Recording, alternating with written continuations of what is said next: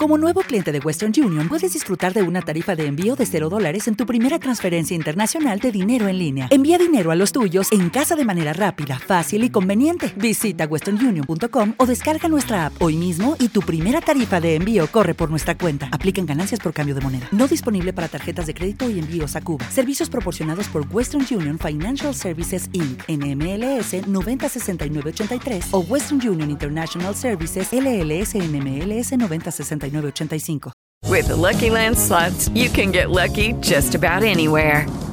This is your captain speaking. Uh, we've got clear runway and the weather's fine, but we're just going to circle up here a while and uh, get lucky. No, no, nothing like that. It's just these cash prizes add up quick. So I suggest you sit back, keep your tray table upright, and start getting lucky. Play for free at LuckyLandSlots.com. Are you feeling lucky? No purchase necessary. Void where prohibited by law. 18 plus terms and conditions apply. See website for details. 6 eh, de la mañana, 14 minutos. En cinco días, la hidroeléctrica de El Guavio va a recuperar su funcionamiento normal tras el compromiso que asumió el gobierno nacional con las comunidades del entorno que reclaman infraestructura y que bloquearon los accesos a la hidroeléctrica. De esta manera, se espera, se calcula, que por lo menos de 2 millones de personas se salvaran de un apagón energético. Sin embargo, la situación sigue ahí. Está con nosotros eh, el eh, gerente, el director general de las compañías del grupo Enel, Lucio Rubio Díaz. Señor director, gracias por acompañarnos. Buenos días. Hola, muy buenos días, Luis Carlos. Encantado de estar esta mañana con vosotros y con, con tu audiencia. Gracias por darnos algunos minutos, señor Rubio. Eh, ¿Solucionada la situación? Sí, efectivamente, pues Luis Carlos, en el día de ayer eh, se ha logrado un acuerdo eh, con las eh, con las comunidades de la zona y a partir de este acuerdo, como anunció la ministra, se va a levantar el bloqueo. Eso básicamente lo que nos permite a nosotros es acceder a nuestra sala de máquinas y poder efectuar los mantenimientos necesarios para que estas máquinas puedan operar. Entonces, eh, realmente sí se ha solucionado el problema. Doctor eh, Rubio, con los buenos días, le saluda William Calderón. ¿Qué tan cerca estuvimos de que hubiese un apagón programado en eh, las regiones, sobre todo del centro del país, que son las que se veían afectadas por este bloqueo? Bueno, William, muy buenos días. Mira, eh, realmente eh, el sistema eléctrico nacional es un, es un sistema muy planificado y, que exige mucha rigurosidad. Nosotros habíamos entregado la planificación de estos mantenimientos de las unidades del Guavio hace más de cuatro meses. Por lo tanto, eh, si esas unidades no se han podido mantener y frente a posibles otras fallas de unidades de generación o de líneas de transmisión, claramente el sistema eléctrico deja de ser tan confiable y entramos en riesgos y vulnerabilidades frente a la atención de la demanda. En el día de ayer, XN, la filial de ISA, que ordena el despacho nacional en todo el territorio, lo que básicamente dijo es que la salida permanente de estas unidades de Guavio podrían afectar a restricciones de suministro en las áreas de Meta, Guaviare y puntos de Cundinamarca. Afortunadamente, afortunadamente no ha pasado nada, no ha habido disponibilidad de líneas de transmisión de ninguna otra unidad de generación y por lo tanto la demanda, podemos decir, no ha tenido ninguna afectación, pero el riesgo, por supuesto, ha existido y el sistema ha estado más vulnerable. Mm. Señor director, esa solución a la que llegaron ayer con las personas de la comunidad y con el gobierno nacional, ¿es una solución estructural o en unos meses podría volver a haber riesgo de protestas y de suspensión del servicio? Realmente nosotros creemos que se ha logrado una, eh, una, solución estructural donde tanto el gobierno nacional como el gobierno departamental se han comprometido también con el mantenimiento de estas vías. Básicamente, como se ha estructurado eh, la solución, Luis Carlos, es eh, en el corto, en el inmediato, en, el, corto plazo, lo que vamos a hacer son mantenimientos eh, inmediatos en los puntos más críticos que tiene esa vía. Para eso la gobernación de Cundinamarca va a aportar 5.000 millones de pesos y nosotros también vamos a poner maquinaria amarilla, horas hombre, combustibles y materiales para eh, arreglar esos puntos críticos en la vía. Posteriormente vamos a hacer un estudio de diseño y de ingeniería del estado de la vía para ver cuál es el reforzamiento estructural que tenemos que hacer. Y adicionalmente, el Estado se ha comprometido con incluir una solución más de largo plazo en el Plan Nacional de Desarrollo.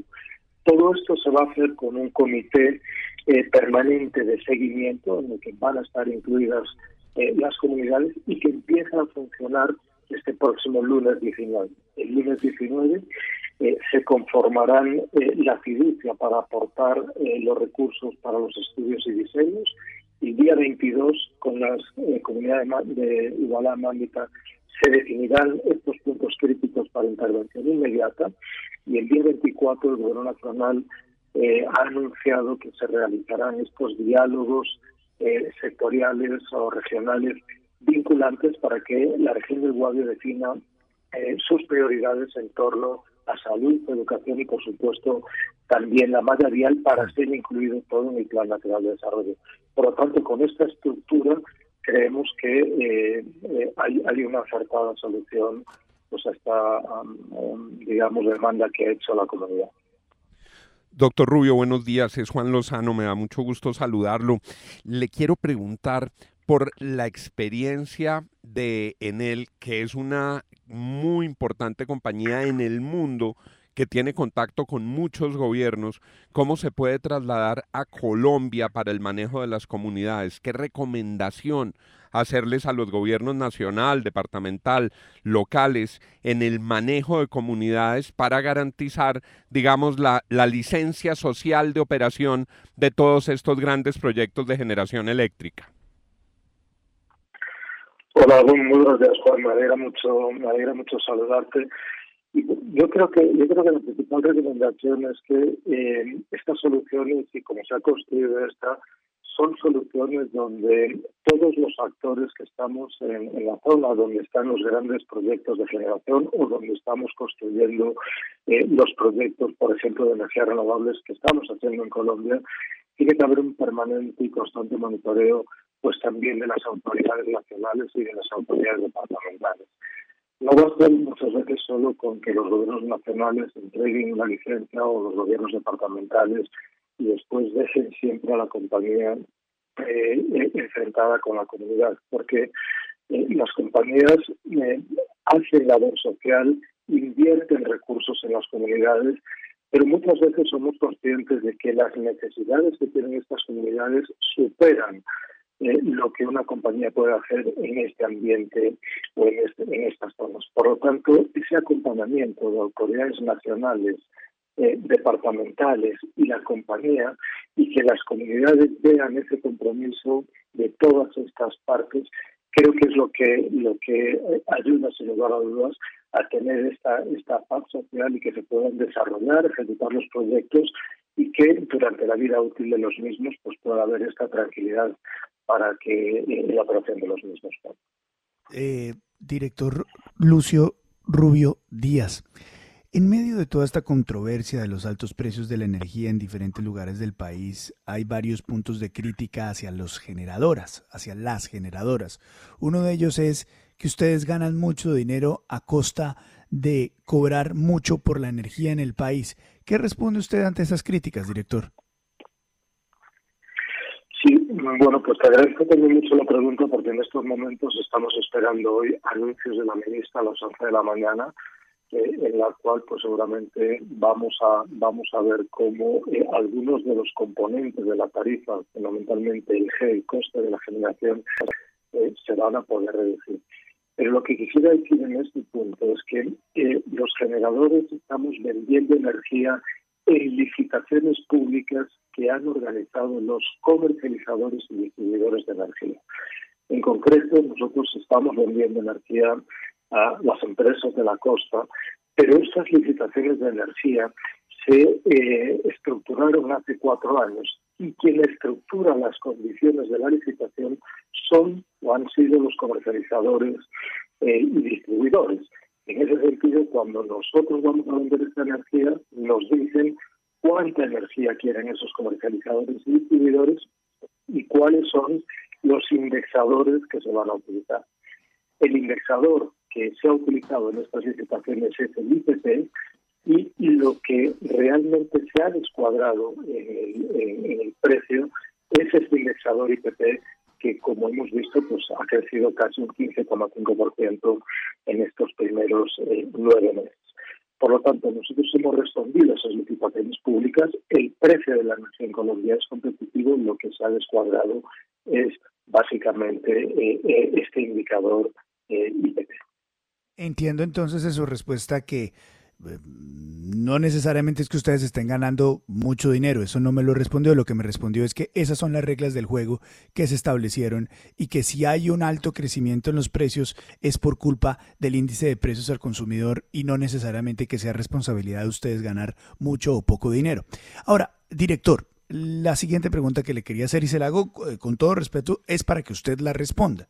Y es que en gran parte del país también este caso, este caso de la hidroeléctrica del Guavio y las manifestaciones que se dieron alrededor, fue interpretado por algún sector del país como la manera en que ustedes, Grupo Enel, y las generadoras de energía le estaban diciendo al país, no se metan con nosotros porque si se meten con nosotros y se suspende la generación de energía en nuestras hidroeléctricas, pues ustedes como país van a tener que sentir la ausencia de energía.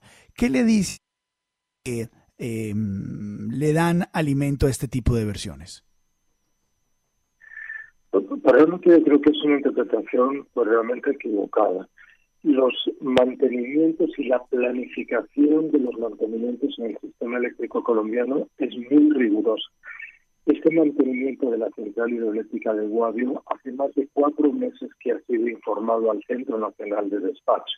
No es que se haya informado la semana anterior, cuando comenzaron los paros, sino que hace más de cuatro meses que informaron estos mantenimientos.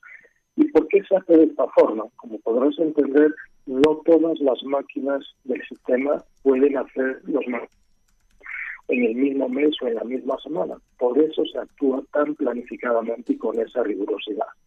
Entonces, el hecho de que nosotros haya coincidido estas eh, manifestaciones o estas eh, vías de hecho que ha hecho la comunidad con el mantenimiento del Guadio realmente es una casualidad. Nosotros sabíamos que teníamos que hacer este mantenimiento porque las máquinas habían cumplido más de 750 horas de funcionamiento. Hace cuatro meses estimamos que en el mes de septiembre vencería o cumpliría este mantenimiento eh, necesario y por lo tanto lo que frente a la imposibilidad de acceder a la sala de máquinas y poder hacer este mantenimiento nos vimos en la, en la obligación de declarar esta indisponibilidad. Si no declaramos esta indisponibilidad, y la máquina sufre un daño mayor, las consecuencias todavía pueden ser peores, porque la máquina podría estar indisponible por mucho más tiempo. Así que creo que la compañía ha actuado con la responsabilidad de decir la máquina requiere un mantenimiento, no se ha podido hacer este mantenimiento por estas eh, causas de no, no, no acceso a la central y por lo tanto responsablemente hemos dicho no podemos trabajar con estas máquinas porque el riesgo puede ser eh, mucho mayor en caso de una falla eh, más grave. Director general de las compañías del grupo Enel, Lucio Rubio Díaz, le agradezco mucho por su tiempo y estas explicaciones esta mañana aquí en la FM. Muy amable, muy gentil. Muchísimas gracias, Luis Carlos. Un saludo para toda la mesa y todos los oyentes. With lucky landslots, you can get lucky just about anywhere. Dearly beloved, we are gathered here today to. Has anyone seen the bride and groom? Sorry, sorry, we're here. We were getting lucky in the limo and we lost track of time. No, Lucky Land Casino, with cash prizes that add up quicker than a guest registry. In that case, I pronounce you lucky. Play for free at LuckyLandSlots.com. Daily bonuses are waiting. No purchase necessary. Void where prohibited by law. 18 plus. Terms and conditions apply. See website for details.